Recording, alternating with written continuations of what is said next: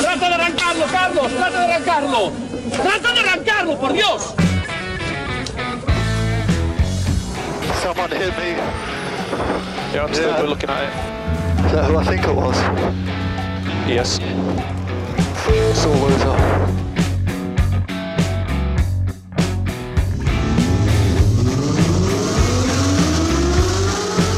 Izquierda buena más ojo corta, se cierra poco. Corta, no cortar. Para izquierda rápida. Para derecha buena más, se cierra poco.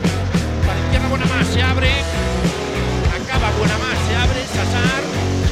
Para derecha buena más, no cortar. Para izquierda rápida, ojo, se abre. Para uno. Derecha rápida, ojo, con fe. Rápida, ojo, con fe. Acaba rápida menos.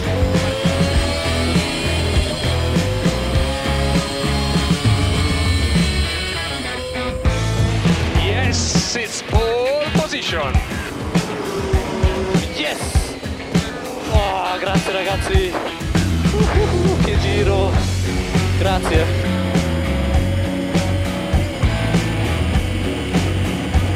Hola, hola, hola, hola, hola, ¿qué tal? Bienvenidos, bienvenidas a esta edición número 4 de Turbo Track, temporada 22-23, temporada 5. Dani Catena, buenas tardes. Muy buenas tardes David, muy buenas tardes querida audiencia, aquí estamos un sábado más si nos escuchas en directo a través del 101.6 de la FM o en trackfm.com y cuando quiera que nos estés escuchando en nuestro fabuloso catálogo de podcast. David, ¿qué tal la semana? Fantástica, maravillosa, extraordinaria, más que nada porque siempre sienta bien tener un día de fiesta de por medio y eso hace que el cuerpo pues se, distraiga un poco, se relaje, ¿eh? ¿Cómo nos gusta pagar las cosas a plazos? eh? Y en este caso ha tocado la semana. Oh, qué bien, qué bien. Así me, me, me- siento tan bien. Es que las fiestas siempre sientan bien. Es una cosa. Sí, la verdad que rara vez eh, no encuentro yo que me siente bien un día de fiesta. Otra cosa es eh, haber salido el sábado, porque ya te comenté la semana pasada que yo tenía un cumpleaños sorpresa y vaya si fue sorpresa. Y el domingo bien, ¿no? El domingo bien, gracias. eh, saludos desde aquí a mi familia política. Y eh, bueno, ya estoy recuperado. Menos mal que tuvimos el miércoles para coger un poco de fuerzas, porque yo pensaba que no llegaba el viernes. Y aquí estamos hoy, que es sábado, un sábado más de noticias del motor, en las que os voy a contar muchas, muchas cosas. Pero antes de contaros todas esas cosas, igual tenemos que, recordar cuáles son las vías de comunicación que tiene toda la audiencia abierta para con nosotros, ¿verdad, David? Por supuesto, recordemos que tenemos activos dos perfiles en redes sociales. Por ejemplo, el de Facebook, que somos los del logo, los del logo chulo. TurboTrack, tú nos buscas así, sale un logo precioso, bonito, maravilloso, fantástico, y ahí estamos. Vale más el logo que el resto del contenido. También estamos en Instagram, arroba turbotrackfm. Recuerda, en, en la red social no subimos reels, que es lo que pretenden. Nosotros seguimos abogando por una red social de eh, contenido escaso. Pero, eh, oye, ahí estamos. Y luego tenemos un correo electrónico, info arroba turbotrack.es. Y por si no te apetece usar ninguna de las anteriores, recuerda que también tenemos un número de WhatsApp al que nos puedes escribir. 608-335-125. Qué mágico, qué mágico. Ay, qué grande Javi Abad. El, de- ya no queda nada para año bisiesto, ¿no? Es 2024. ¿No? Eh, joder, sí, el, pues- 20 el 24 es bisiesto, sí. Pues ese año Javier Abad lavará el coche. Un saludito desde aquí. Es que el otro día salió el tema y digo, pues, pues este hay que contarlo en TurboTrack. Vale, vale.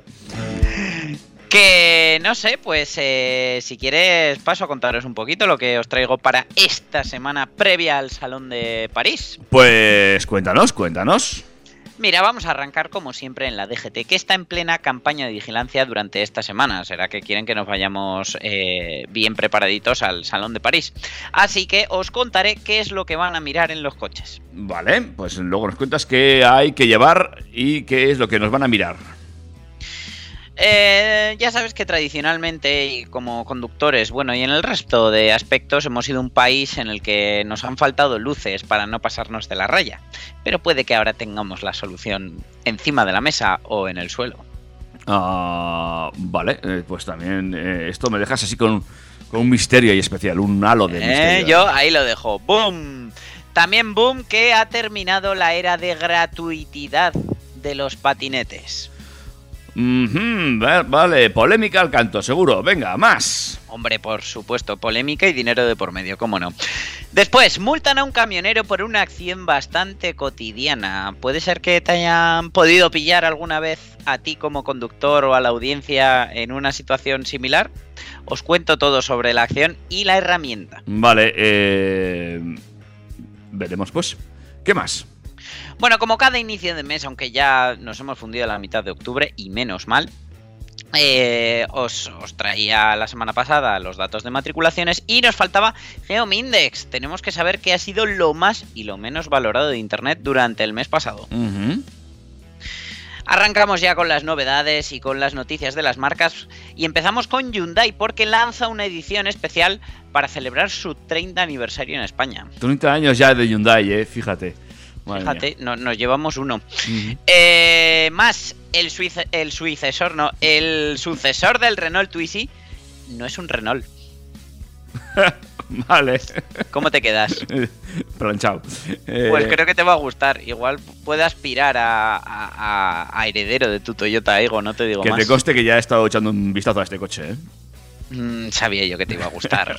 Eh, eh, pues hemos tenido un cumpleaños, un cambio de identidad y ahora nos vamos a un entierro, porque Subaru entierra al XV. Aunque ya sabes que a Rey muerto Repuesto. Efectivamente, os contaba que la semana que viene empieza el Salón de París y eh, hoy os traigo las novedades que Peugeot va a llevar y que podréis ver allí en su stand. ¿Vas a ir a París o no? Por supuesto que no, Vale. pero vamos, no será por ganas, ¿eh? fíjate. Eh, para todos aquellos que estéis buscando coche, os traigo una oferta muy jugosita de Volkswagen. Vale. Seguimos con Grupo Volkswagen y volvemos al rollo de los cumpleaños porque hay otros que están de aniversario, son los chicos de los cuatro aros de Audi que han lanzado una edición limitada de un sub muy especial. Vale, veremos eh, qué trata esta edición limitada. Y hablando de subs especiales, ya os lo adelantábamos hace unos programas, el Polestar 3 eh, ya casi está entre nosotros, ya se ha presentado de manera oficial y os traigo todos los detalles. Oye, a mí que cada vez me cuesta. te- Tengo que echarle un vistazo a Polestar porque me cuesta distinguir sus coches. Es una cosa muy curiosa lo mío. Hombre, pues este es eh, diferente, o sea, quiero decir, estamos ya acostumbrados al diseño del 2, Ujú. que es una berlina, y este 3 es un sub mm, que además no es pequeño, así que se diferencia bastante. Vale, vale. Eh, pues todo esto, ¿no? Es lo que vamos a tener en la jornada de hoy. Sí, bueno, a ver, alguna cosa más se nos ocurrirá porque siempre hay buenas noticias. Por cierto, ya eh, hace poco os contábamos el tema de la renovación de los Toyota Corolla, que parece ser que, que mejoran mucho en, en el aspecto híbrido, sobre todo para los accesos de gama sin subir de precio y ya están disponibles. Ya Ah. podéis ir a vuestro concesionario Toyota, vuestra Toyotería de confianza y pedir los Corolla 140H. Eh, me lo apunto. Apúntatelo por si vas a por un Aigo y sales con un Corolla. No creo yo. Bueno, mientras tanto, yo creo que es buen momento para que los que están en casa se vayan poniendo un cafetito, una copa, los que están conduciendo, pues em, pongan el intermitente, que no lo ponéis nunca. Y, y mientras, pues tú nos pones un temazo, ¿qué te parece? Pues perfecto, pues es a lo que vamos. Temazo y arrancamos. Turbo, Track. Tanta posición que ya ni salgo. Mami me espera un camino largo. Te traje un pasaje para caminarlo, ya. Si vuelvo para el hood está mi name. Pero si no estás tú, no me haces bien. Vivo en un déjà vu pensando again. Cómo darle la vuelta al planeta temprano. Si vuelvo para el hood está mi name. Pero si no estás tú, no me haces bien. Vivo en un déjà vu pensando again. Cómo darle la vuelta al planeta temprano. Cosas sí cambiaron, no te miento, May. Pero dejamos intacto lo nuestro. Mi cara por el mundo en el barrio, mis sentimientos. Estoy pensando again en cómo vernos otra vez. Te voy a buscar a donde quiera que estés. Nadie preguntó qué es lo que quieres. Y ahora doy la vuelta al mundo con la luna a mis pies. Si vuelvo para el hood está mi name Pero si no estás tú no me haces bien. Vivo en un déjà vu pensando again Cómo darle la temprano. Estar lejos de casa me acerca tu voz. Los kilómetros pasan, me pesan, me pisan la mano Hablo con la noche, peleo con el sol. El viento frío avanza, yo ya no tengo fuerza para caminar. Mente para imaginar, lágrimas para derramar en páginas que escribo. Cruzo la montaña y planto mi honor. En nombre de mi barrio y mi apellido.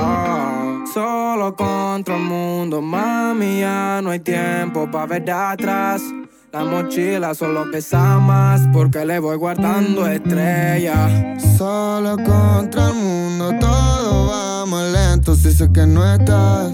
Pido verte una estrella fugaz. Si vuelvo para el hood está mi name Pero si no estás tú no me hace bien Vivo en un déjà vu pensando again Cómo darle la vuelta al planeta temprano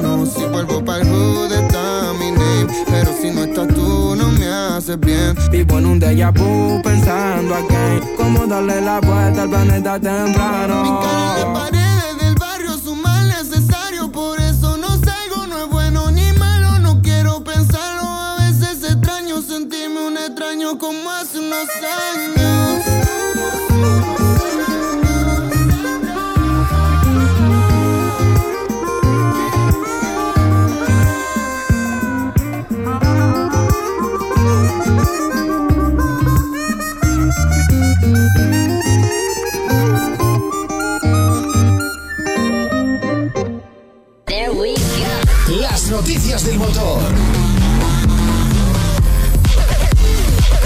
Las noticias del motor.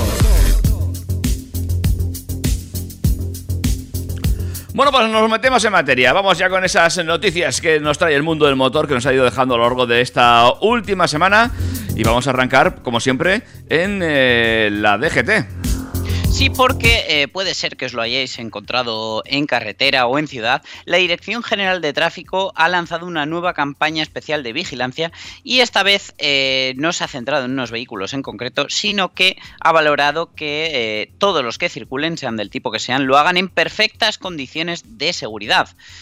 La DGT ha movilizado ah, desde la semana pasada hasta mañana 16 de octubre junto con policías locales y autonómicas, a un montón de patrullas que se están encargando de, como os digo, vigilar todo tipo de vehículos. La intención principal de esta campaña es la de comprobar que los vehículos que circulan por nuestras carreteras lo hacen con un correcto mantenimiento, en especial de los sistemas de seguridad activa. Algo que cobra más importancia aún, como sucede en España, la antigüedad cuando la antigüedad del parque de vehículos es superior y por bastante a los 10 años. Así que todos los vehículos, ya sean turismos, motos o furgonetas, han sido y pueden ser objeto de vigilancia esta semana. Y tampoco habrá un escenario especial para los controles, eh, ya que, pues, por ejemplo, los de velocidad suelen centrarse en carreteras secundarias. En este caso va a ser en cualquier sitio. De esta manera, la DGT, a través de la agrupación de tráfico de la Guardia Civil, va a controlar que el estado de los frenos sea correcto, que los sistemas de alumbrado y señalización funcionen, que el desgaste de los neumáticos esté dentro de la legalidad y especialmente que el vehículo tenga vigente la ITV y que no circule con ella si es desfavorable o negativa. Por lo que hemos podido comprobar, y os conté el otro día, también están verificando que la pegatina esté puesta en el cristal. Como si no lo pudieran controlar por matrícula. Pero bueno, como os decía, Tráfico va a poner especial atención en los vehículos con elevada antigüedad, ya que son un factor de riesgo adicional muy importante y que según las estadísticas de la DGT eh, tienen el doble de posibilidades de fallecer o resultar heridos graves en un siniestro. Eh, pues bueno, la verdad que está bien que miren estas cosas, yo, yo lo aplaudo porque eh, una cosa es su afán recaudatorio y otra que la gente lleve los coches que da miedo verlos. Ya en 2021 la edad media de los vehículos involucrados en accidentes era de 13 años para turismos y 10,8 en el caso de furgonetas. Cifras aún más claras cuando hablamos de siniestros con víctimas, ya que en este caso la edad media de los que sufrieron se eleva a 15,4 en turismos y 12,6 en vehículos industriales.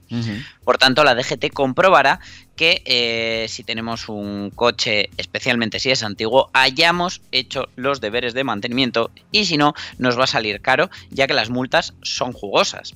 Por ejemplo, Circular con la ITV caducada o desfavorable, uno de los motivos más habituales de infracción en España, sorprendentemente, se castiga con 200 euros que se van a 500 si es negativa. Es decir, es mejor no llevar ITV que llevarla desfavorable. Si sospechas que el coche no va a pasar ITV, mejor no la pases. Te sale más barato.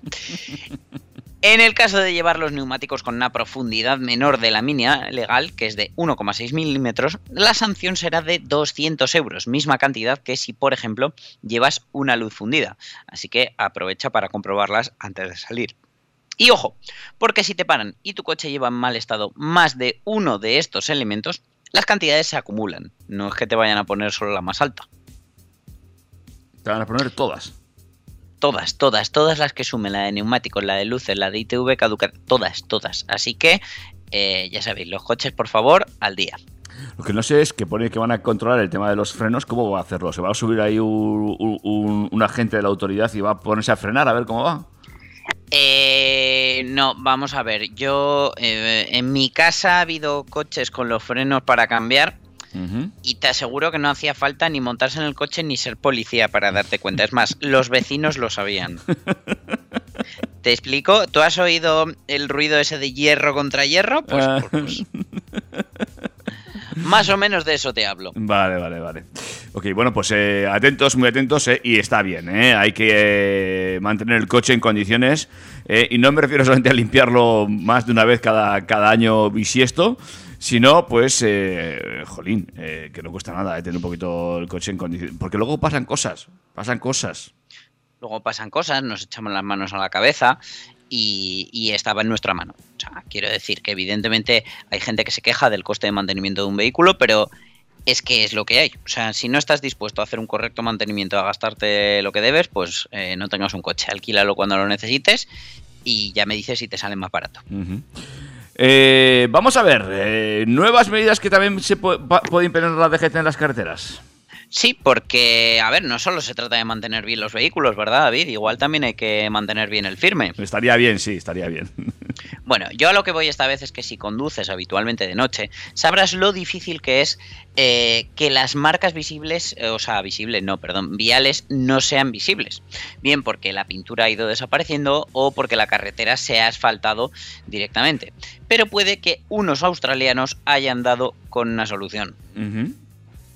¿Los pintarán con pintura de canguro? Bueno, el invento se ha vuelto viral en redes sociales. Ha sido desarrollado por una compañía australiana llamada Tarmac Line Marking en colaboración con OmniGrid y eh, Big Roads y se trata de unas líneas viales que brillan en la oscuridad gracias al simple al simple principio de la fotoluminiscencia, como esos carteles de salida de emergencia. Inserta aquí su chiste sobre discotecas. De momento, la empresa australiana ya ha comenzado los ensayos con esta pintura en un tramo en una carretera de un kilómetro en una zona rural de Australia. Pero quién sabe si en las antípodas conseguiremos terminar viéndolo en nuestras carreteras. La fotoluminiscencia no es algo nuevo. Se puede encontrar, como os decía, en pegatinas, juguetes, relojes para niños que brillan en la oscuridad, pero es la, vez que lo, es la primera vez que lo vemos aplicado en carreteras. Estas marcas viales absorberían y almacenarían la luz del día y cuando los niveles de luz caen, emiten la luz almacenada, creando una línea o marca con una visibilidad mejorada en comparación con las líneas pintadas estándar. Cuando se utilizan en carreteras, carriles para bicis o aparcamientos, los faros de cada vehículo que pasan reactivarían la señalización en la ruta de seguridad y la señalización del pavimento, lo que prolonga así la longevidad de la línea de visibilidad mejorada. A la luz del día, las marcas viales se ven y funcionan como líneas ordinarias, pero en condiciones de oscuridad emiten luz almacenada que mejora su visibilidad y los consiguientes beneficios para seguridad de los usuarios en carretera. Eh, yo además tengo que añadir una cosa aquí, y es que cuanto mejor se vean las líneas, mejor van a funcionar los sistemas de ayuda a la conducción que funcionan mediante cámaras. Correcto. Por supuesto, eso hay que tenerlo en cuenta. Según afirman desde Tarmac Line Marking, este tratamiento facilitará que los conductores vean mejor las marcas viales o la señalización y brindará una definición más definida al llegar a las intersecciones y curvas, dando a los conductores más tiempo para reaccionar y evitando que se desvíen de su carril. Hombre, pues la idea es buena, ¿eh? habrá que ver cómo, cómo funciona, porque también esto, claro, tiene sus más y sus menos. Imagínate eh, por la noche todos los bichos encima de las líneas atraídos por la luz fluorescente de la, de la pintura. Bueno, pues eh, quien quiera cazar mosquitos ya sabe dónde tiene que ir. Pero sí, la verdad que sería sería interesante ¿eh? ver estas líneas pintadas en algunas carreteras, sobre todo en carreteras secundarias de montaña y así, que uf, eh, A mí me gustaría también ver cómo envejecen, porque eh, ¿qué pasará cuando miles de coches las vayan pisando queriendo sin querer? Y, y- y se puedan ir deteriorando, no sé, tengo, tengo dudas sobre la vejez. Y luego otra va a ser el, el coste, porque evidentemente pues esto es más caro que la pintura estándar y pues bueno. De momento la verdad que con que pusieran tramos de visibilidad reducida ya se agradecería. Por eso, por eso. Habría, habría que ir viendo, habrá que. Vamos a ver cómo evoluciona este invento, si llega, finalmente lo llegamos a ver, como tú hubieras dicho, en nuestras carreteras, ¿eh? Pero bueno, la idea no es mala.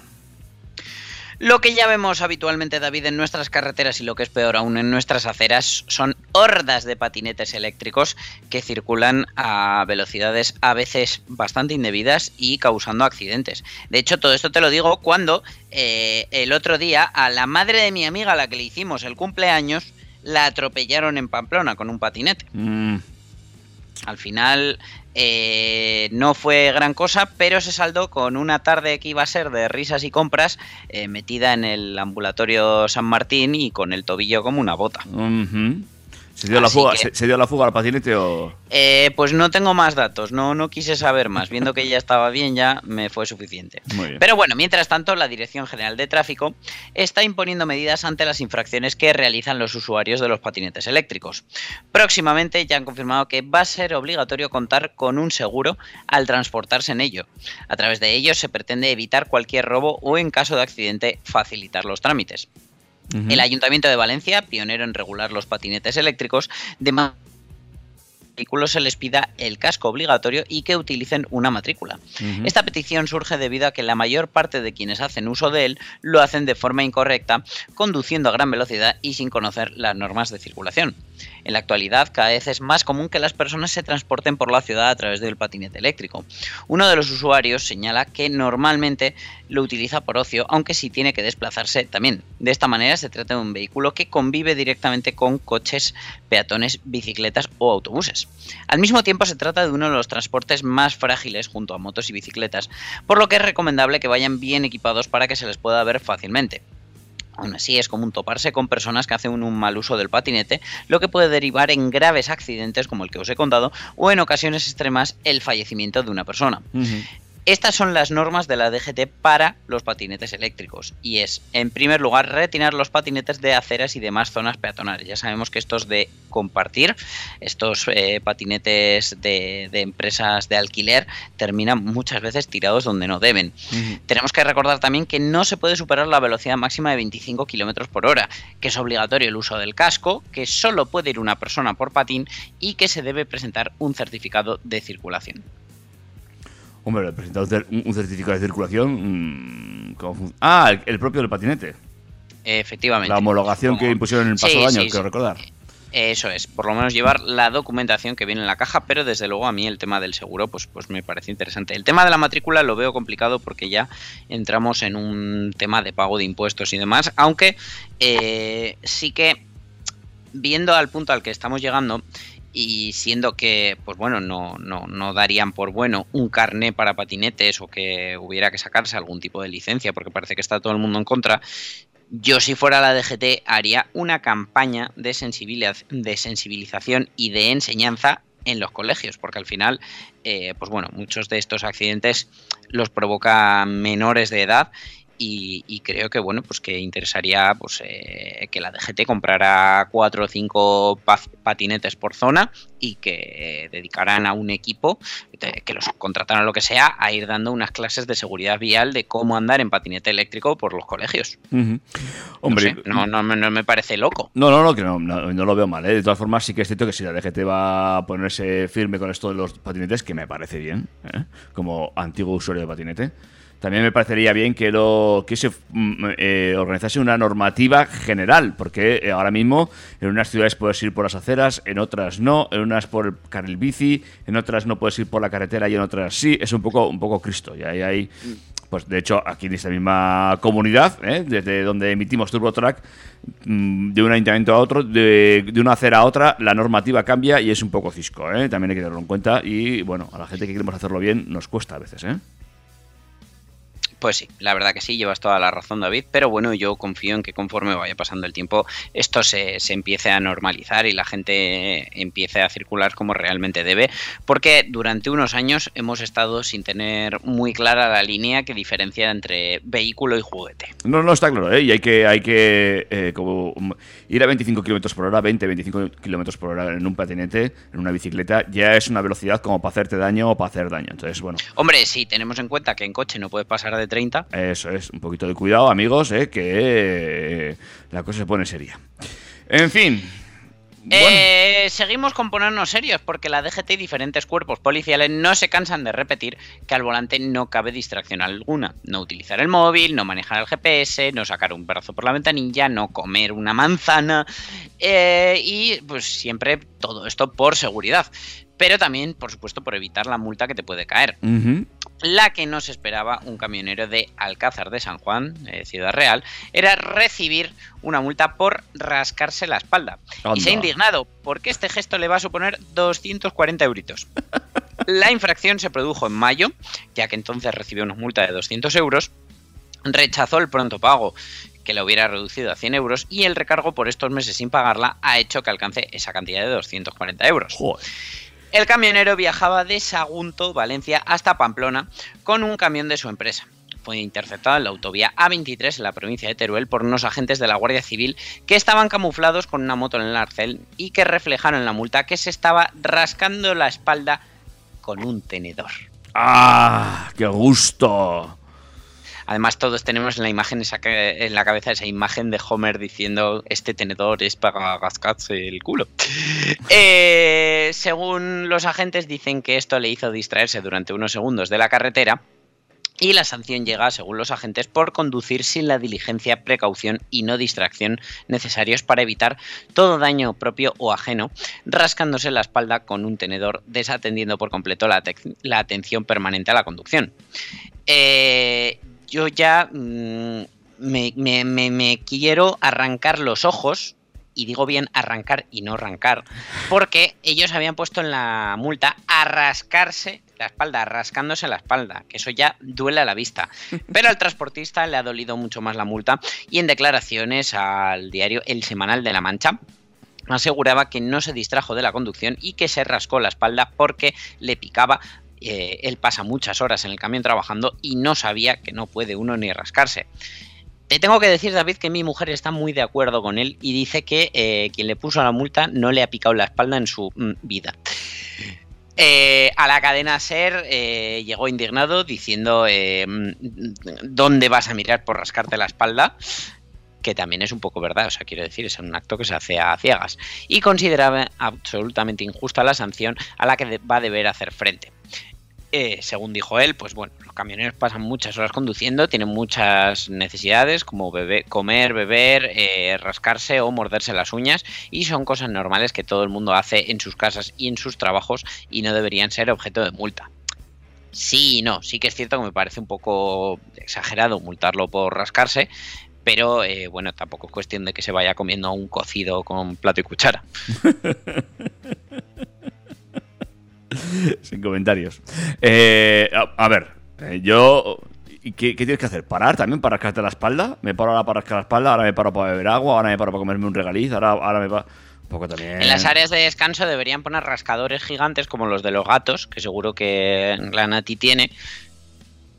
Sí, sí, ¿no? sí, sí, sí, por No, supuesto. pues, pues, pues de esos, pero gigantes para camioneros. Claro, claro. En fin. Y para personas normales, que también nos pica la espalda a las personas normales. A mí me pica la espalda también y me rasco. Hombre. Bueno, pues, pues eh, ¿con qué tenedor lo haces? No, tengo un rascador. Tengo un rascador de espalda, sí. Ah, pero mira, me estás dando una idea. Es que igual lo que van a hacer eh, es un nuevo gadget para el coche, un rascador de espalda homologado que por supuesto valdrá un montón de dinero. Claro, claro que sí. En fin. eh, vamos a por la última de este bloque, ¿te parece? O, Eh, o sí. hacemos un break antes de hablar de GeoIndex. No, haz el break y luego ya con Geomindex pues vamos enganchando noticias. Muy bien, pues amigos y amigas, ¿eh? nos vamos a daros una- un break, una pausa para que os podáis rascar la espalda a gusto y enseguida seguimos aquí también muy a gusto en TurboTrack. Turbo Track.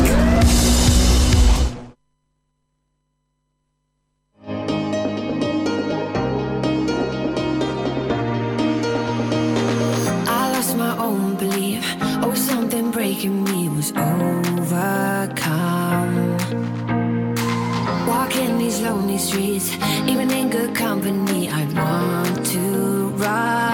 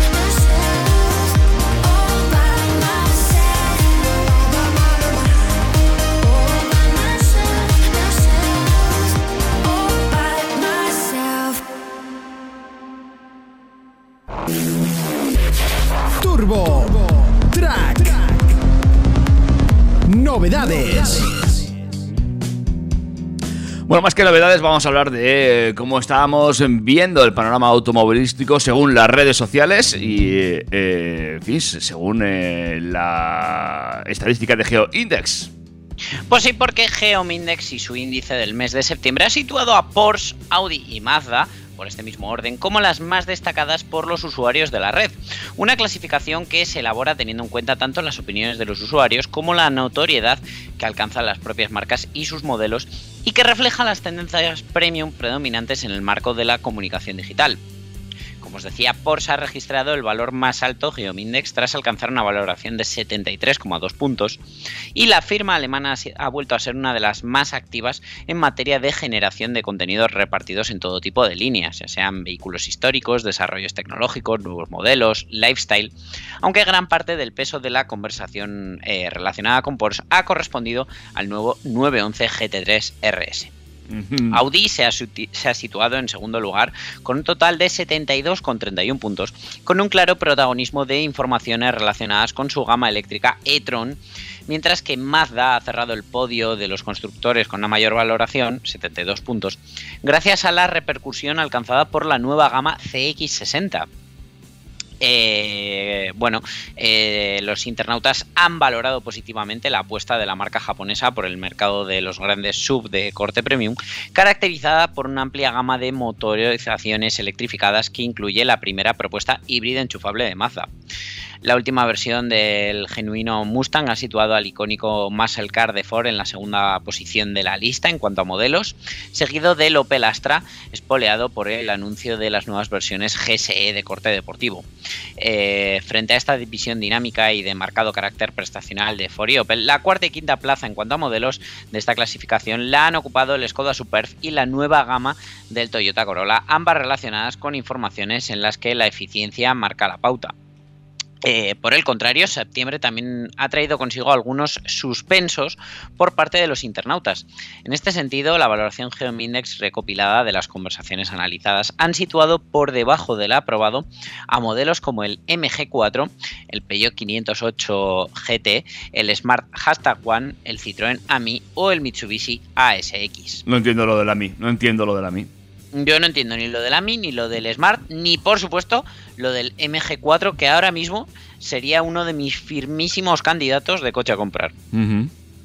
La verdad que, que, pues, vamos, me, me parece fatal. Sí que entiendo, eh, dentro de lo que cabe, que las conversaciones sean negativas respecto al Mitsubishi SX, porque al final a la gente le, le aparece una tomadura de pelo que nos hayan esforzado lo más mínimo en cambiar el diseño del Capture. Pero bueno, es, es una manera de rentabilizar el modelo una vez que compras el desarrollo. Bueno, Ahí, ahí lo llevas, a ver el mes que viene con qué nos encontramos. Pero bueno, una vez más, pues ya ves que, que lo que aparece en Geomindex son muchas cosas de las que hemos hablado aquí en TurboTrack, porque eh, desde luego de lo que hablamos es de actualidad. pues sí. eh, es que me, me duele mucho del AMI. eh, ahora que ya se puede comprar en el, en el FNAC, por ejemplo, o en el Mediamar. En Mediamar, en Media- Uh, además, el, el otro día me encontré con que eh, justo después de que nosotros diéramos eh, la noticia de, de, de lo que íbamos a encontrar en ese gigante Mediamar de Majada Honda, me enteré que mi eh, gran amigo Félix Castillo de los 40 eh, iba a estar poniendo música justo un rato después en ese mismo Mediamar por su inauguración. Mm, Así que a los que pudisteis disfrutar del espectáculo, pues enhorabuena, yo sigo teniendo pendiente visitar ese Mediamar. vale. Eh, quiero tardarás mucho, por otra parte. Seguro que no. En fin. Bueno, pues más cosas, venga. Eh, nos vamos a Hyundai porque han lanzado una edición especial llamada N-Line 30 aniversario para sus modelos i10, i20, i30, Kona y Tucson con el fin de conmemorar los 30 años de historia en el mercado español, según ha informado la empresa. Hyundai debutó en el mercado español en 1991 y todas estas versiones 30 aniversario tienen en común eh, la estética deportiva del paquete N-Line que se combina con unos elementos de equipamiento exclusivos. Esta edición de aniversario, en el caso del i10 N-Line, destaca por contar con un diseño deportivo con detalles estéticos específicos como el frontal rediseñado, paragolpes y parrilla con aspecto más agresivo con tonos rojos y luces diurnas LED como cualquier N-Line. El modelo también tiene un paragolpes exclusivo con un pequeño difusor trasero con una línea roja y una doble salida de escape cromada en, el- en la trasera, mientras que las llantas de 16 pulgadas son exclusivas del acabado de N-Line. Eh, como elementos de equipamiento del modelo, eh, pues podemos encontrar el motor de 85 caballos, detector de fatiga, cámara de aparcamiento trasera, sistema activo de cambio involuntario de carril o sistema de asistencia de frenada de emergencia. Por su parte, si saltamos al i20, nos encontramos con el mismo propulsor de 85 caballos, eh, que a mí se me antoja un pelín escaso por no tener turbo, con llantas bicolor de 17 pulgadas, cargador trasero USB, display de audio con pantalla táctil de 8 pulgadas o el paquete interior en el line negro.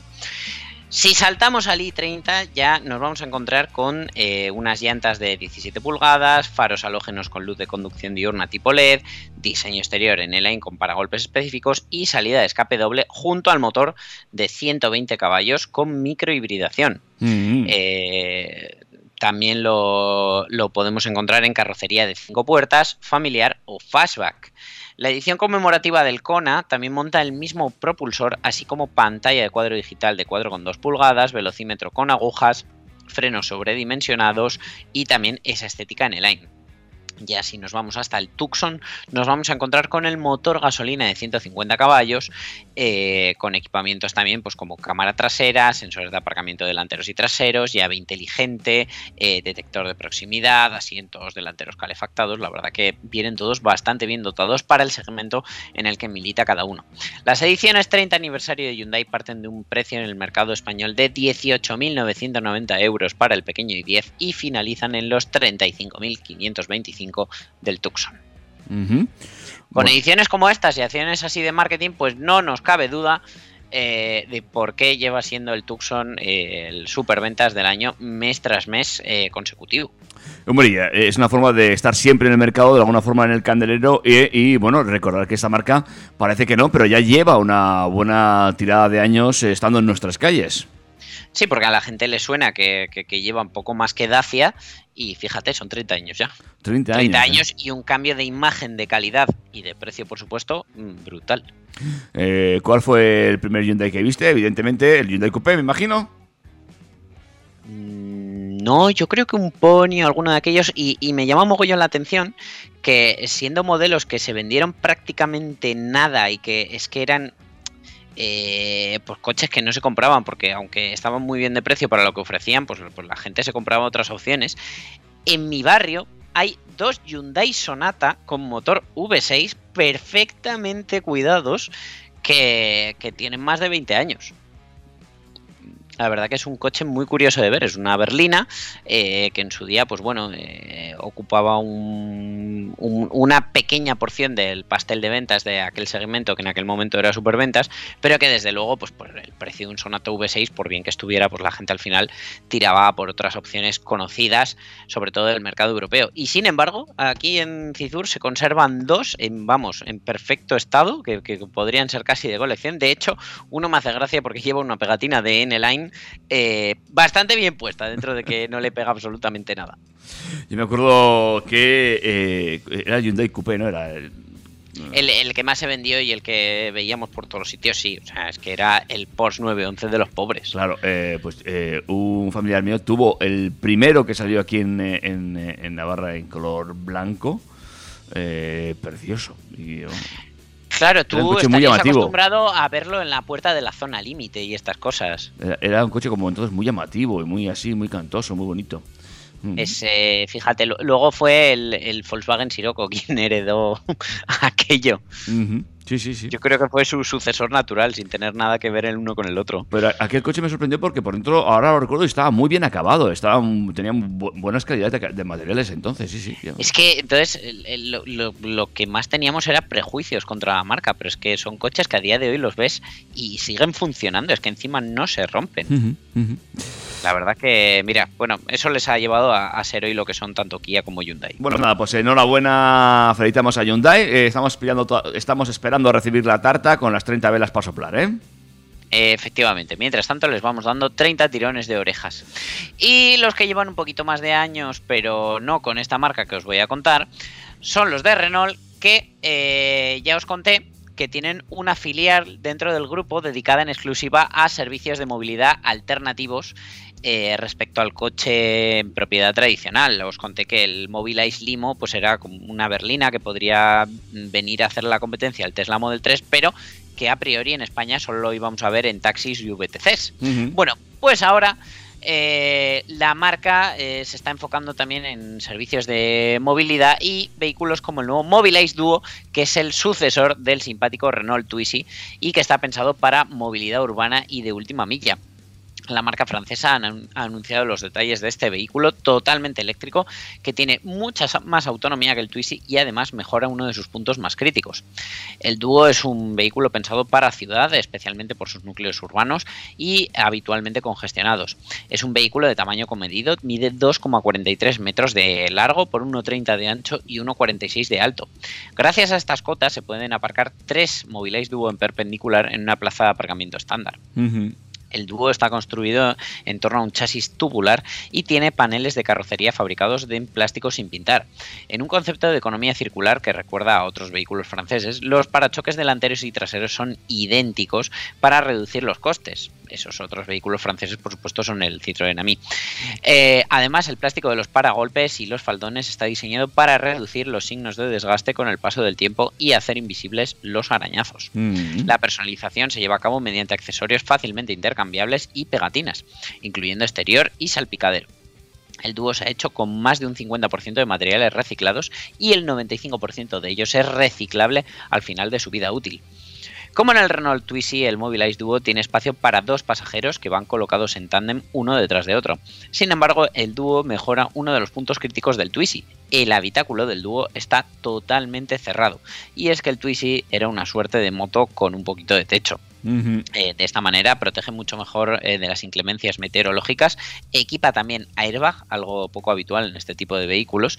Y tiene dos puertas laterales que se abren hacia arriba, no hacia afuera, tipo tijera, para facilitar la salida del coche, incluso si el dúo está entre dos coches aparcados. Las puertas tienen en total tres cristales, de los cuales uno actúa como ventanilla, aunque solo tiene apertura parcial. El salpicadero del dúo está diseñado para ser lo más sencillo e intuitivo posible. De hecho, in- eh, incluye unas instrucciones de manejo muy sencillas, parece una, una lavadora de lavandería, con, con los pasos a seguir para, para efectuar el lavado. Es de color naranja, tiene una pantalla como cuadro de instrumentos detrás del volante y la palanca de cambio está a la izquierda del volante, por llamar palanca que son botones. Mm. Cuenta con un altavoz, un soporte para smartphone a la derecha y un puerto USB-C para cargar ese smartphone. El asiento del conductor se desliza 20 centímetros hacia atrás o hacia adelante para facilitar el acceso al asiento trasero y a cada lado del asiento delantero hay dos compartimentos de almacenamiento en el que caben dos maletas de cabina. Según Mobilize, en el asiento trasero puede sentarse cómodamente un pasajero de 1,80 m de altura.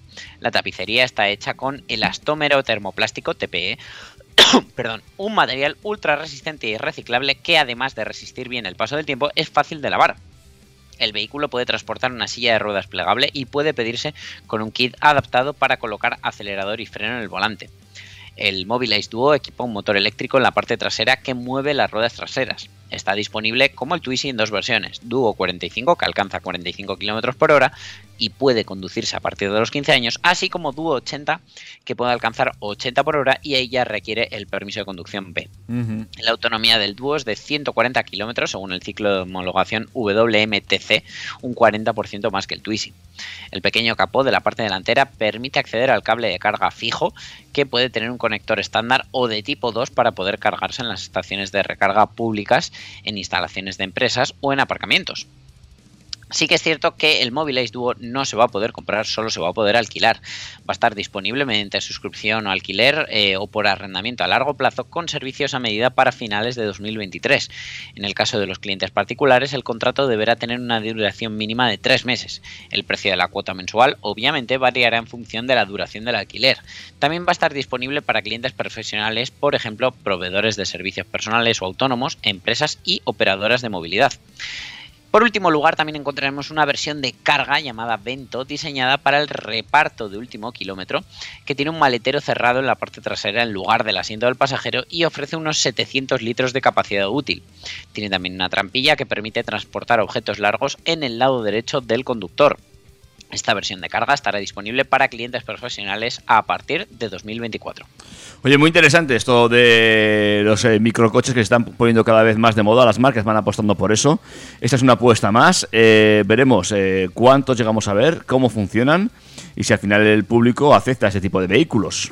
Yo creo que ahora mismo no, porque tenemos un concepto a veces un poco anticuado incluso de, de la propiedad del coche, pero yo no vería mal pues eh, tener en casa uno o dos de estos en función de tus necesidades y cuando tienes que hacer un viaje largo, si es que lo vas a hacer en coche, pues alquilarte un coche grande. Hombre, estaría bien, ¿eh? siempre y cuando pues eso, los alquileres sean eh, fáciles y asequibles y tal. Y bueno, hacia ahí vamos, ¿eh? Está claro que hacia ahí vamos. bueno, ¿eh? y lo que antes no nos planteábamos y ahora sí, que haya stock. Sí. Que tú si lo necesitas te lo Eso, puedas te comprar. lo puedas y comprar. no te digan, lo vas a tener para juliembre de 2030. Pues bueno, el coche, el coche, a ver, los renders del coche en principio pintan bien. Habrá que ver si al final eh, cómo queda todo esto, ¿eh? cómo queda y yo te digo cómo vamos a ir porque me parece que tenemos que meter un poquito el turbo para que os cuente todo lo que nos queda. Eh, venga, tenemos todavía bueno, 10, 12 minutos por delante. Venga, cuéntame. Venga, pues vamos con Subaru, una de las marcas más especializadas en vehículos de tracción total y de estilo campero. Eh, sus coches no son subs como tal, la verdad, y sus capacidades superan con creces a la mayoría. El XV ha sido hasta ahora el modelo de acceso a la familia, pero para su tercera generación cambia completamente de aspecto y de nombre, y es que el Subaru XV desaparece para convertirse en el Subaru Crosstrek. Eh, espera sentado, va a tardar bastante en llegar al mercado europeo, pero se espera que lo haga a finales del año que viene o principios del que viene, mira, como el Mobilize Duo. Para los eh, europeos la denominación Crosstrek es desconocida y a veces incluso difícil de decir, pero no así en otros mercados donde siempre la ha utilizado. La verdad que es un poco como el concepto de Toyota Corolla y Auris, que aquí se probó la Auris durante un tiempo, en otros mercados seguía siendo Corolla y al final volvió a ser Corolla. En fin, eh, la generación actual va a ser la última en, en llamarse XV pero va a ser sobre esta sobre la que se va a construir esta nueva versión que va a traer novedades importantes como el diseño y una gama mecánica con sistemas híbridos.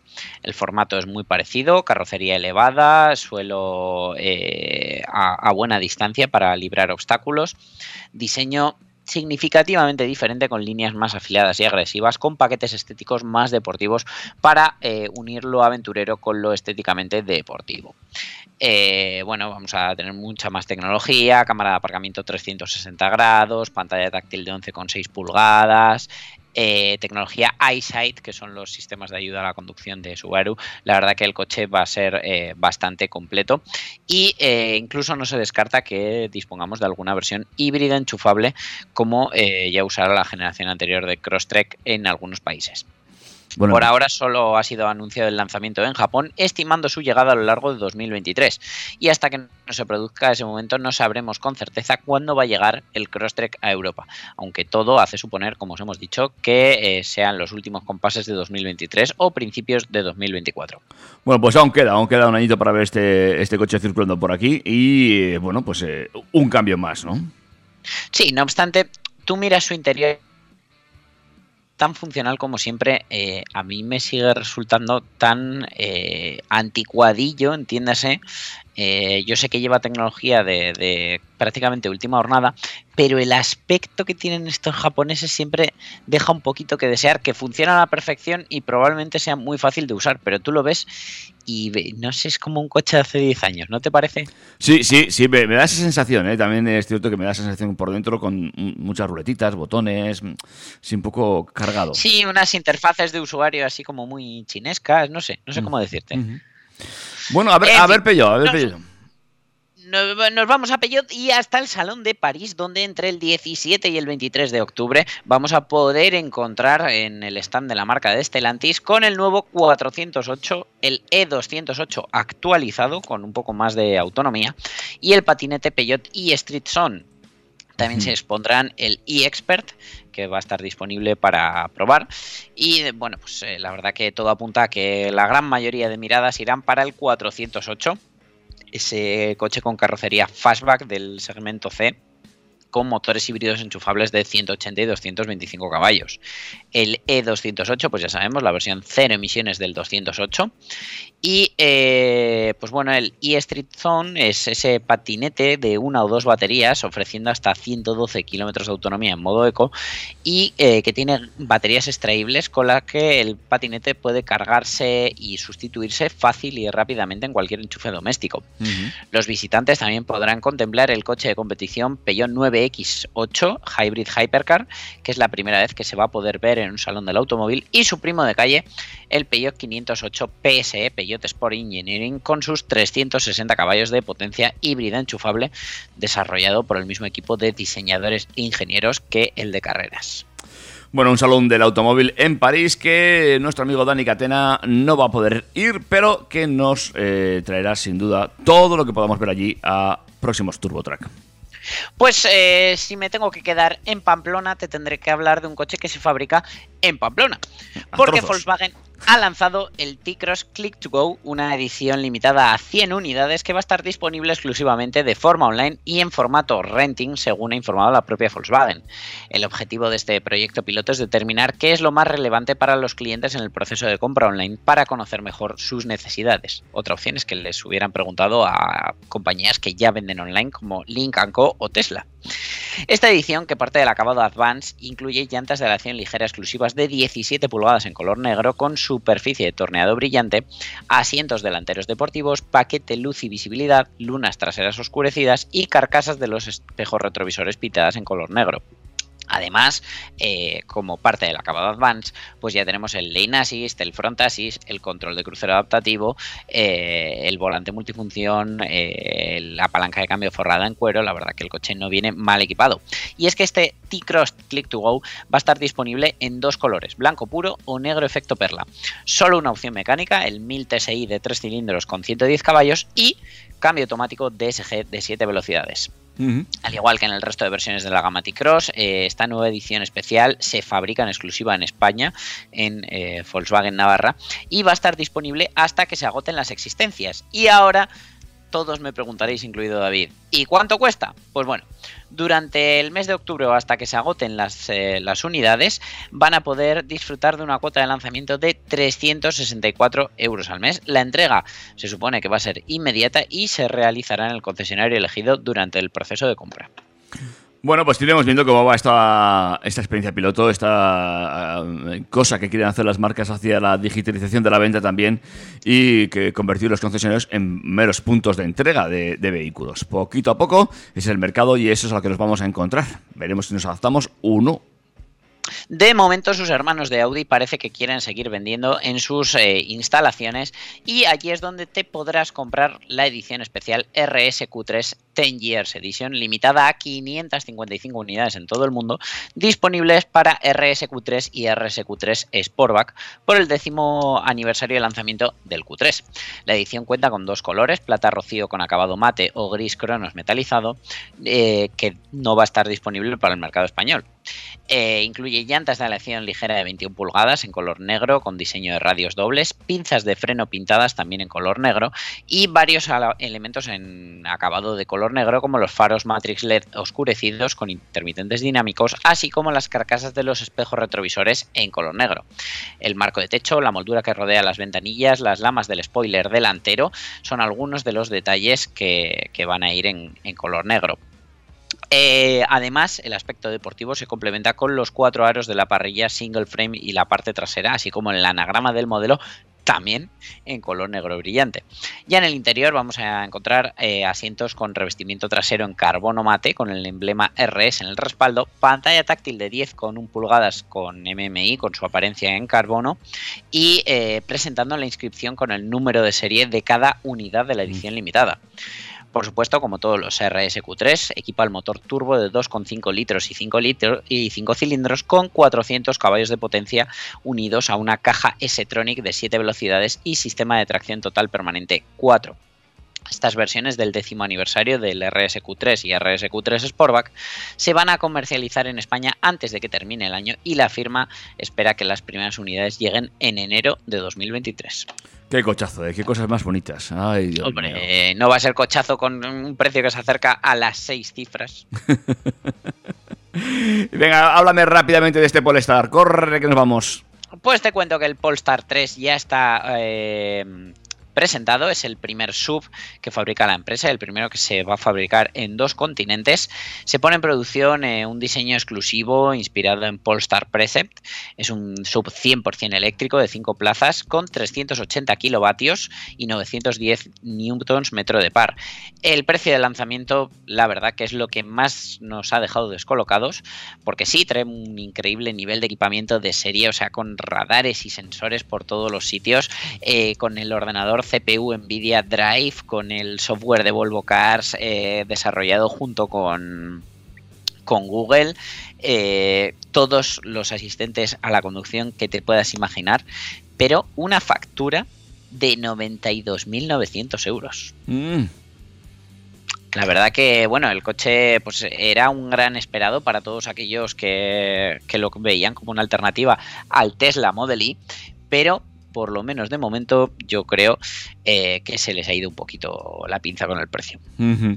No va a ser un precio, no va a ser un coche fácil para todo el mundo. No, desde luego sí que es cierto que es un poco más eh, grande que de lo que yo pensaba, aunque, eh, bueno, la verdad que a mí es que esa forma del culo pues, pues no me termina de, de gustar, me, me hace un poco, pues, como de un coche de dibujos animados, no sé cómo decirte, David. Pues no sabes cómo decirme, pero me tienes que decir adiós. Oh, una vez más te digo adiós. eh, nos escuchamos la semana que viene en el 101.6 de la FM o en trackfm.com y por supuesto en todos nuestros podcasts. Cuídate mucho, Dani. Un abrazo, David. Hasta la semana que viene. Hasta la semana que viene. Adiós. Macho, yo no sé tú, pero yo me lo he pasado muy bien, macho.